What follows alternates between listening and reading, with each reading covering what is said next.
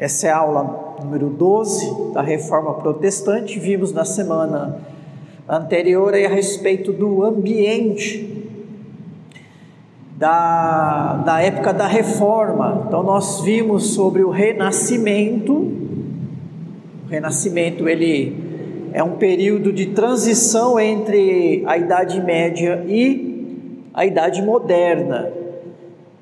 Aproximadamente aí de 200 a 300 anos, então século 14 a século 17.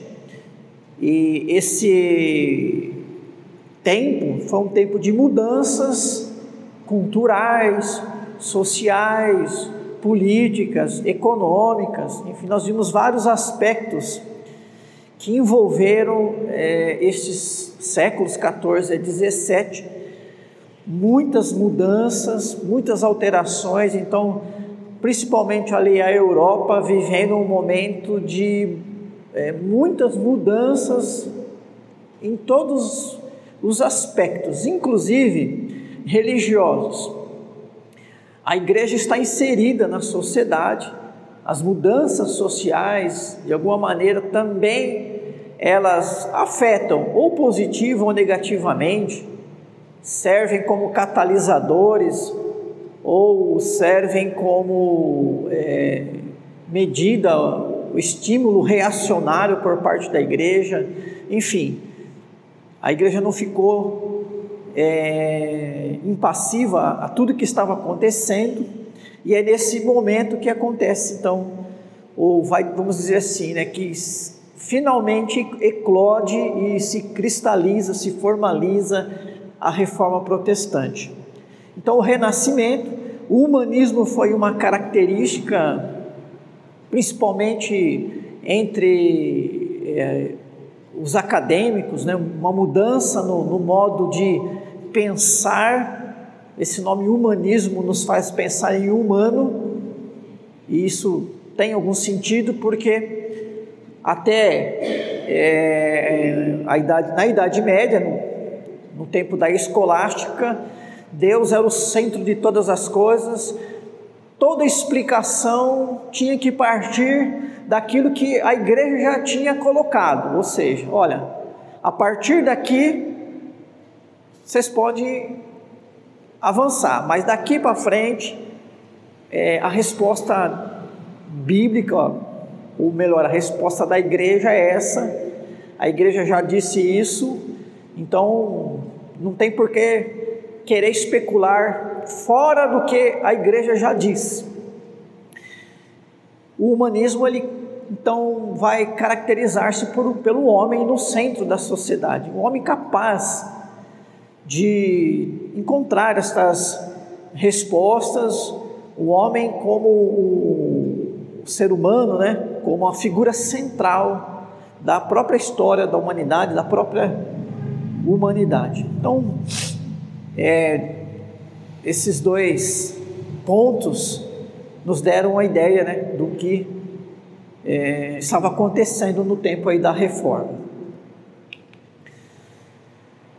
Antes da gente também entrar lá nos reformadores, na história de, deles, como que aconteceu a reforma em, em determinados lugares e através de determinadas pessoas, é importante primeiro a gente é, estabelecer alguns conceitos, né? fazer algumas definições a respeito da reforma protestante.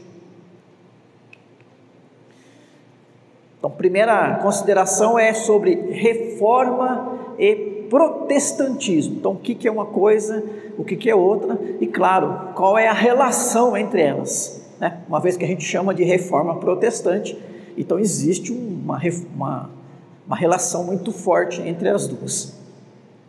Nós chamamos reforma um movimento que irrompeu em 1517, ok? Então, depois a gente vai ver que foi o ano que Martinho Lutero é, escreveu lá suas teses contra as indulgências.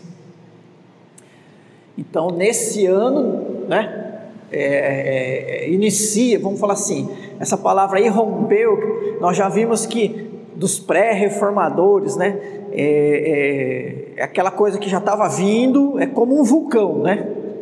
É, antes do vulcão soltar fumaça, soltar lava, ali por baixo da terra já existe, né? Toda aquela pressão, né? Aí chega uma hora que aquilo pega, explode e, e fica, se torna visível, né? Ou formal, formalizado. Então, em 1517 vai irromper a reforma, esse movimento, né? Então veja que não foi um dia, não foi uma pessoa, mas foi um movimento e, e ele se prolongou por algumas décadas, até meados do século XVI. Então, 1540, 1550, 1560.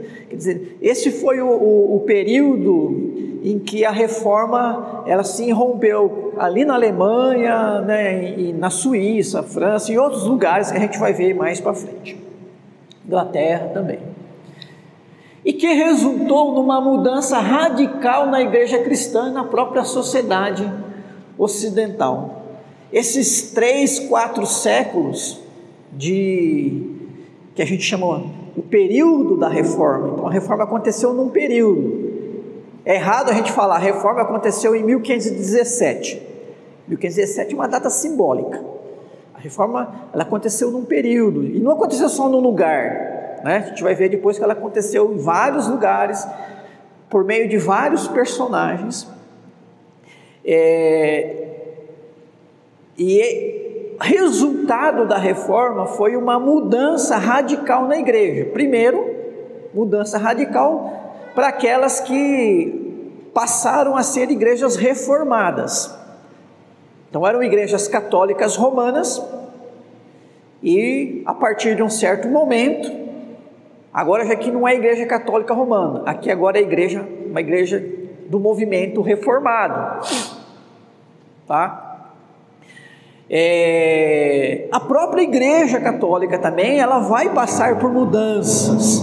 A gente não vai tratar disso aqui porque não é o foco, mas você pode pesquisar depois a respeito da contra-reforma, que foi uma reforma que a própria igreja católica fez entendendo que sim, tinha algumas coisas que ela precisava mesmo corrigir e alterar. A gente viu também lá na, naquela aula sobre movimento monástico, sobre o, aquela ordem dos jesuítas. Os jesuítas, eles são bem tardios em relação aos outros movimentos, né? beneditinos, agostinianos, que começam bem, bem antes, bem séculos antes, é, os jesuítas é uma ordem do século XVI e teve como uma das principais é, metas ali combater a reforma, né? Ou seja,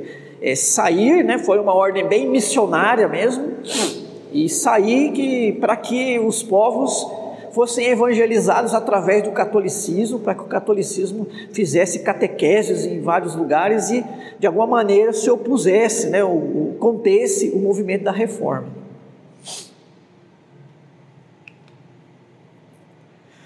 Protestantismo. Um movimento eclesiástico. Veja que reforma, ele é um movimento um pouquinho mais amplo. Tá, ele aconteceu na igreja, a gente fala da reforma da igreja, mas vimos que esse movimento reforma, ele afetou a sociedade um pouco mais amplamente. Sim, ele foi um, um movimento da igreja, teológico, mas ele foi um movimento que trouxe transformações, inclusive sociais, né? de países, cidades se libertando do, do da submissão a, a Roma, é, inclusive é, tendo alguns reis ou líderes de, de, de nações que não se submetiam mais a determinado papa ou até mesmo imperador. O protestantismo, então, é um movimento que a gente chama do eclesiástico, então é o que acontece na igreja. Ah, como consequência imediata da reforma, que resultou no cisma, né, divisão, separação de diversas igrejas e diversos movimentos religiosos da Igreja Católica para formar de modo independente uma organização, uma nova organização eclesiástica, novas denominações cristãs. Né? Então a reforma é a mudança, né? é, o, é, a busca pela mudança, é o, é o processo de mudança. O protestantismo, então, é a, a, aquela igreja que realmente aderiu àquela mudança e mudou mesmo, deixou de ser da igreja católica e passa a ser uma nova igreja, uma nova denominação. Tá? Como eu disse, há uma relação muito forte entre os dois movimentos. Não existe protestantismo sem reforma, e a reforma, ela necessariamente resultou aí no chamado protestantismo. Tá? Depois nós vamos falar mais detalhadamente sobre ah, esse evento, mas já vou adiantar para que vocês possam entender melhor o que é protestantismo. Então, ocorreu que na primeira dieta de Espira, é, dieta não tem nada a ver com alimentação, é, é uma, uma espécie de uma assembleia, de uma reunião é, em que os líderes políticos, né, os governos, é, realizaram. Em 1526, olha, lembrando, Martinho Lutero ele vai pregar né, a, a sua tese, as 95 teses sobre a indulgência, em 1517. Nove anos depois, Acontece essa dieta da Espira, essa reunião. O imperador deu aos estados da Alemanha. Por que, que a Alemanha? Porque a reforma, ela, esse, esse irromper da reforma, ela começa ali na Alemanha. Então o imperador deu aos estados da Alemanha o poder de cada um deles empreender as reformas religiosas que bem entendessem. Então, na reunião aí desses líderes de governo, o imperador, não me lembro agora o nome, ele. Oi? Ele disse para cada. É, a Alemanha era dividida em estados, como o Brasil é dividido em estados, né? Porque é difícil uma pessoa só governar um país inteiro, né? Então, chegou para cada um e falou assim: olha, aí no seu estado, você decide se você vai seguir a linha luterana, né, ou a linha da reforma que Lutero está encabeçando, ou se você prefere manter, né, se manter no catolicismo. Claro, isso trazia implicações não só religiosas, mas, como eu disse, a reforma ela, ela ia além da, da questão religiosa e, e trazia implicações também financeiras, políticas. Né? Uma vez que o Estado não era mais católico, então ele não precisava mais pagar impostos para a Igreja Católica. Mas a Igreja Católica também dava alguns benefícios para os estados, os estados cujo catolicismo era oficial ali. Né? Então havia essa colocação. Tá? Mas, veja bem, para aqueles estados, para aquelas cidades, para aqueles povos da Alemanha, de certas regiões da Alemanha, que queriam viver segundo os ensinamentos de Lutero, ou seja, que queriam, não queriam mais ser católicos, mas é, ser reformados, né? viver uma religião, uma, uma nova eclesiologia, essa dieta de espira, ela foi uma excelente notícia. Gente, nós temos liberdade para deixar de ser católico. Né? Veja, se a, se a religião é oficial e você diz eu não sou, de certa maneira você está se rebelando contra o Estado. Aqui no Brasil a gente não sente isso hoje. Pode ser qualquer coisa e o governo não tem nada a ver com isso. Né? é, até porque o próprio governo se define como laico, quer dizer, o governo ele diz, olha, nós não temos uma religião oficial, então cada um pode ser o que quiser. Então você pode mudar de religião e não precisa informar o Estado. Você não se torna uma pessoa não grata ou bem grata por causa disso. Né? É, então foi uma grande notícia. E isso, claro, nesses estados, isso acelerou ainda mais a reforma protestante. Muita gente tinha medo. Né? Até aquele momento não era reforma protestante, era reforma. Acelerou ainda mais. Muita gente tinha medo de, de mudar de igreja, de mudar de deixar de ser católico. Tá? Porém, em 1529, então três anos depois, na segunda dieta de Espira, essa decisão foi alterada, proibindo a extensão da reforma aos que ainda não tinham aceitado. Cinco príncipes e 14 cidades livres se puseram contra e assinaram uma declaração de protesto. Esses signatários, né, então esses que assinaram, e depois os demais adeptos da reforma passaram a ser chamados de protestantes. Então, depois de três anos, o imperador volta atrás e diz assim: não, o negócio é o seguinte: quem já está, fazer o quê? Porém, quem, não, quem ainda não aderiu à reforma, quem ainda continua na Igreja Católica, não pode mudar mais. Ou seja, era uma maneira de você conter o movimento.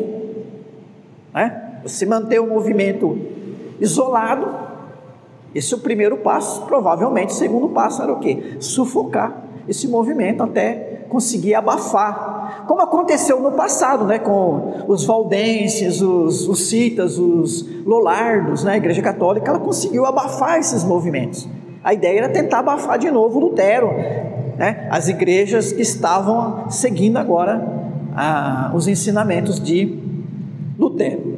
É claro que o pessoal que já tinha aderido à reforma, os príncipes, veja, não estamos falando de pastor, bispo, não estamos falando de líderes religiosos, estamos falando de governantes, estamos falando de príncipes, né? governadores. Esse pessoal protestou, então assinou um documento de protesto. Isso aconteceu na Alemanha, 1529. E então eles ficaram conhecidos como os protestantes, aqueles que protestaram contra o imperador em 1529. Por alguma razão, a partir daí, toda em todo lugar, inclusive fora da Alemanha, quando alguém aderia a esse movimento reformado, passou a ser conhecido como protestante. Ok? Deixa eu fazer uma comparação assim, não muito precisa, mas é como no Brasil falar que quem não é católico é evangélico, né? Ou até um tempo atrás, né, quando eu era jovem, criança, até não muito tempo, crente. Ser católico é crente. Na verdade, o, se o católico crê, ele é crente também. Né? Não é isso? O crente é todo aquele que crê. Inclusive, pode ser uma crença equivocada ou não. Né? Tiago fala que até o demônio crê, não é isso? Então, de certa maneira, ele é crente. É, mas, assim, estou dizendo para vocês que é, o povo, né, maneira de você dar nomenclatura, nomenclatura né? Hoje, de todo jeito, estão tentando dizer você é de direita ou de esquerda, né? Então, se você não gosta de uma pessoa, ah, então você é de direita, você é de esquerda, quer dizer, está difícil de você se posicionar, né? Porque você tem que encaixar em algum lugar. Em qual lugar você encaixa? Você é católico, você é evangélico. Você é crente ou não é crente? Né? É mais ou menos assim. Então, você é protestante, você é católico. Tá? Então, o protestantismo ele vai acontecer, né?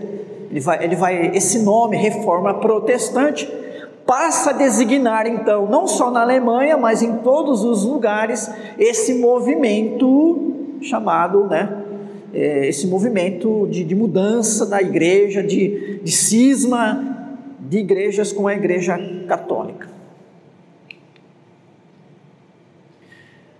É comum designar ou classificar as igrejas e denominações que surgiram desse processo como reformadas protestantes. Então, nós dizemos que a igreja presbiteriana é uma igreja reformada protestante assim como a igreja luterana é uma igreja reformada protestante, a igreja batista, uma igreja reformada protestante. Então é comum usar até essas duas designações, né? Também. Atualmente pode-se separar as denominações evangélicas de pertencer ao ramo do protestantismo histórico ou do protestantismo pentecostal. O movimento pentecostal ele vai surgir mais adiante, é, século XVIII, mais ou menos. No Brasil ele acontece aí no século XIX, né? É, começa 19, 20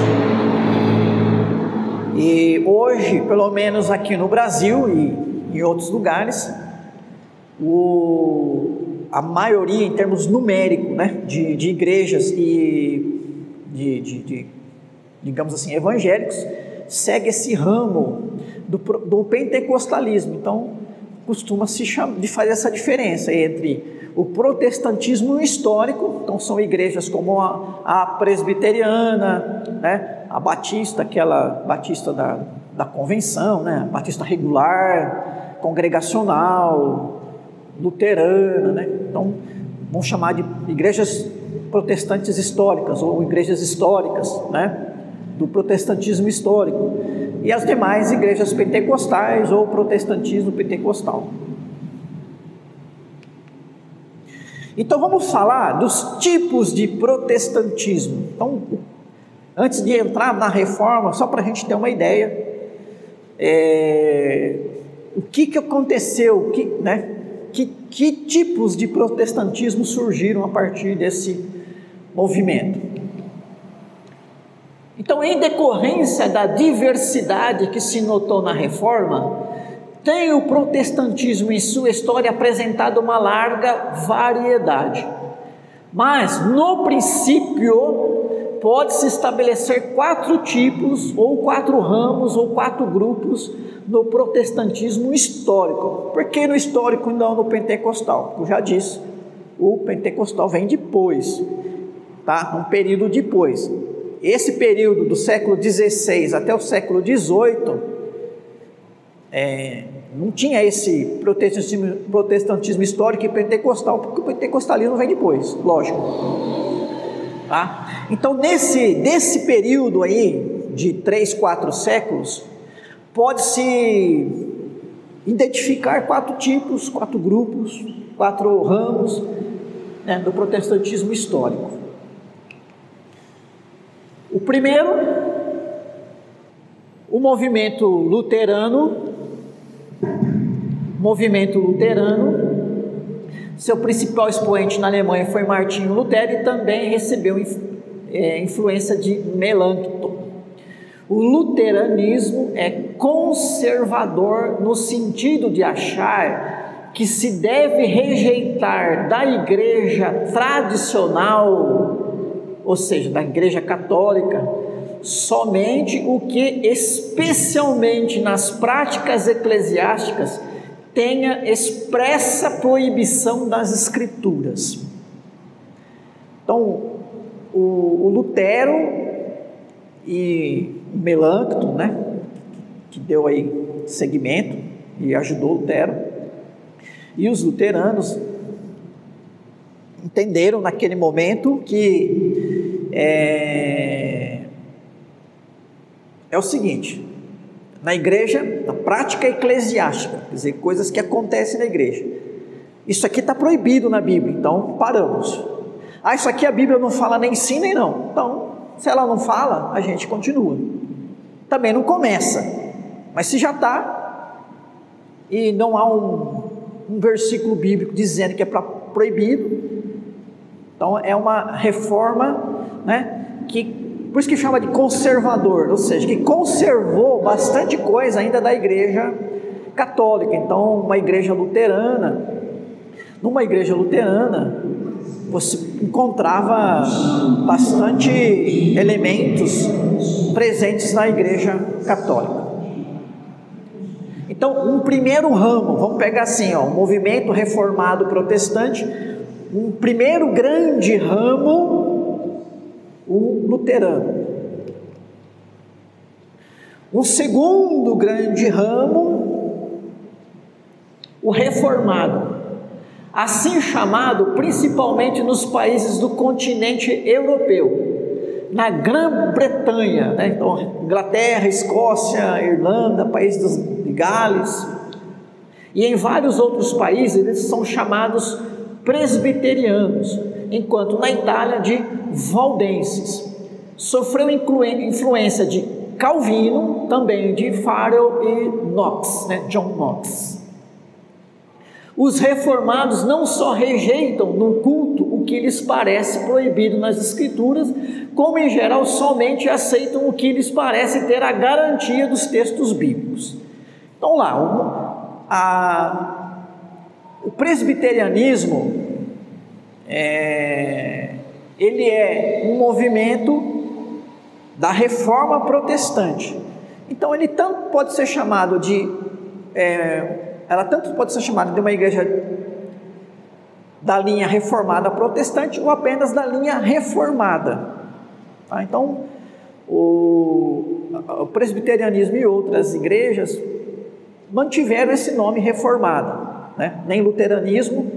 Né? O calvinismo, ele é uma questão de doutrina, diferente de luteranismo, que não é só doutrina, mas também é um modo de ser da igreja. É, diferença entre as igrejas reformadas e a igreja e as igrejas luteranas, tá? Ó, ambas são igrejas reformadas protestantes, mas o ramo luterano, o ramo reformado. A diferença das igrejas do ramo reformado é que para elas é o seguinte: o que está proibido na Bíblia está proibido, então nós não praticamos. Ah, então a gente pode praticar qualquer coisa? Não também a prática tem que ter base bíblica, ou seja, a gente vai fazer tal coisa? Sim, se a, na Bíblia estiver escrito que sim, pode fazer. Se a Bíblia não fala nem sim nem não, a gente não faz, a gente não pratica, a gente não coloca na prática da igreja. Tá? Então, por isso que a igreja reformada ela procura buscar tanto o que fazer como o que não fazer na Escritura. Então ele é um movimento que a gente pode chamar mais radical em relação a menos conservador em relação a, ao luteranismo. O terceiro grande ramo é o anglicano. Refere-se à reforma na Inglaterra. Embora tenha recebido influência teológica da Igreja Reformada, o anglicanismo conservou mais do que os outros tipos de protestantismos tradições, hierarquias, rituais e práticas eclesiásticas da Igreja Católica. Então, depois a gente vai ver mais detalhadamente o anglicanismo, é, por que, que aconteceu essa reforma e vamos entender por que, que a igreja anglicana é a mais parecida com a igreja católica.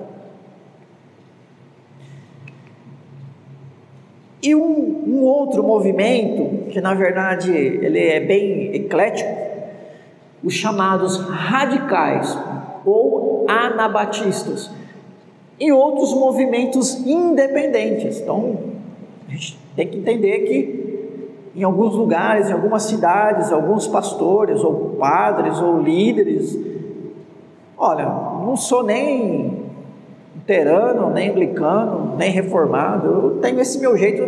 Essa igreja é assim. Nós somos independentes da, das demais. Isso aconteceu também. Tá? O movimento anabatista é, foi sem dúvida o mais radical.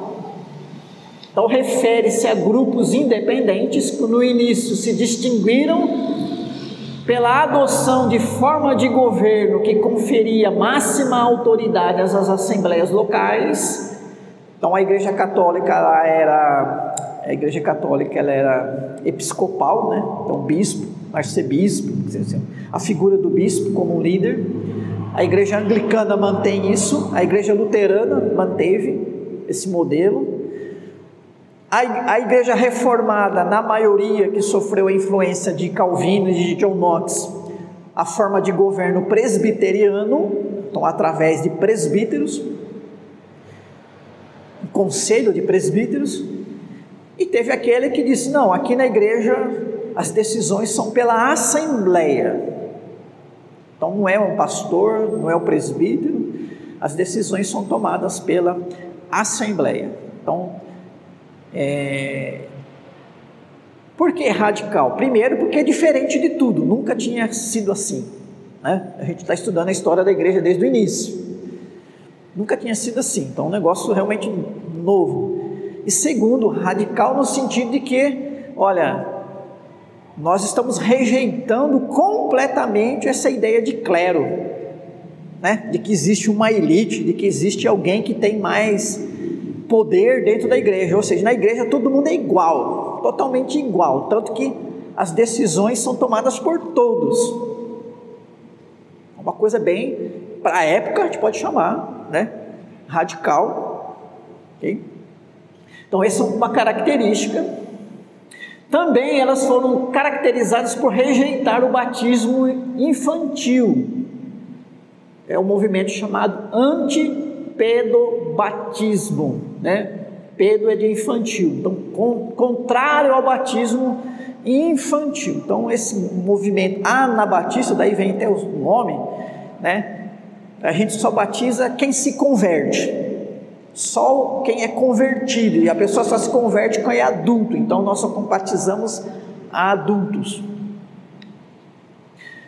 E na maioria dos casos, pela prática do batismo por imersão. Né? Então, a história da igreja até aquele momento, o batismo não era de imersão. Um dos primeiros líderes associados a este movimento foi Thomas Mintzer, opositor a Lutero devido aos seus anseios por uma reforma mais radical, não só eclesiástica, mas também social. Então, o Thomas Mintzer é um deles, mas outros queriam que o Lutero se pronunciasse sobre movimentos sociais, ou seja, eles queriam que a reforma protestante ela não se restringisse somente à igreja, mas que ela fosse um movimento social de libertação dos pobres, né, de transformação de vida social, né, do, da, do, das pessoas que viviam no campo, enfim, é, que fosse ocasião para mudar a sociedade como um todo, né, no sentido financeiro, político, econômico. É, então foi um movimento que misturou política e religião. Ah. Lutero rejeitou isso aí. Lutero ele não, não entendeu que o propósito da reforma era chegar nesse, nesse nível. Foco de Lutero foi bem eclesiástico mesmo. Por isso que esse Thomas Mintzer ele vai se opor aí, né, a Lutero. Tem até um episódio, episódio chamado Revolta dos Camponeses. Muita gente faz, critica Lutero por causa disso. Você não trouxe aqui, você pode procurar no Google, você vai entender um pouco mais sobre isso. Pertencem a este grupo os Menonitas e os Amishes. É, você encontra movimentos desses, principalmente nos Estados Unidos, né? Você pode procurar documentários aí no, no YouTube, né? em outros, Google, aquele canal Discovery, aquela, aqueles canais né, da Discovery, agora está chamando Discovery Plus. É, até um tempo atrás tinham alguns episódios mostrando como era a vida desse pessoal, né? De, de, desse movimento mais, mais radical. Então é aquele pessoal que não se mistura, eles vivem lá numa, em fazendas, sem tecnologia, uma vida bem como de, de, de comunidade mesmo. Tá? Bom, vou trazer aqui alguns gráficos só para vocês terem uma ideia. Não é tarefa fácil classificar de maneira precisa os vários ramos em que o protestantismo foi fracionado através da história principalmente porque com o tempo foram surgindo numerosas cisões que receberam influências de um ou mais principais ramos do protestantismo do século XVI. Vou pegar o movimento batista, a igreja batista. A igreja batista ela surge da igreja anglicana, ela não surge desse movimento anabatista. Ela surge dentro do movimento da igreja anglicana, mas a igreja anglicana, no momento em que ela estava sob a, a influência, a liderança dos puritanos, que por sua vez foram influenciados por Calvino e John Knox. Então houve um momento que a igreja anglicana ela foi calvinista. Ela foi puritana calvinista, que é o tempo que foi escrita a confissão de fé. O John Knox foi aquele que levou o presbiterianismo para a Escócia e para a Inglaterra. Durante esse tempo do, dos puritanos, em que os calvinistas prevaleceram, a igreja anglicana também foi presbiteriana, né, digamos assim. É, ou seja, governada não mais pelos bispos, né, pelos episcopos, mas por, pelo, pelos presbíteros.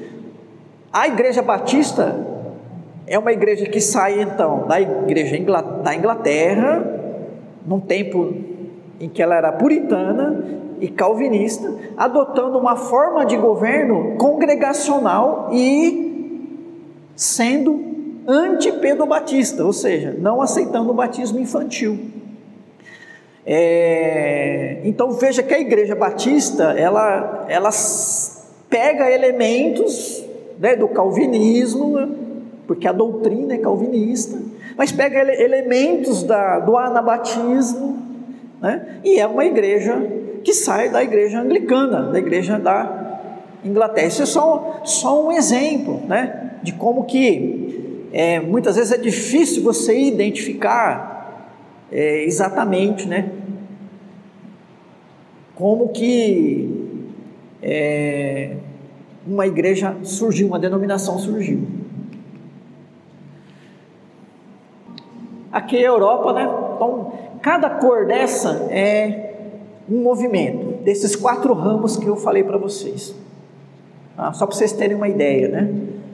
Aqui é a mesma coisa, cada cor dessa é um movimento da reforma, onde está tracejado assim, é, porque estava mesclado, né? Então, que nem aqui, ó, aqui é a Alemanha, tá? Então, ela está tanto Alemanha luterana, mas aqui para baixo ela tem elementos do, do católico e do, do, do luterano. Tá? O azul é o presbiteriano ou calvinista. A Escócia, ela é presbiteriana, calvinista. A Inglaterra, ela tem elementos né, da igreja anglicana, da igreja presbiteriana. Tá? Os quatro ramos, então a igreja católica né, sai aqui, aí você sai o luterano, o reformado, o anglicano e os independentes ou anabatistas surgem aqui, né?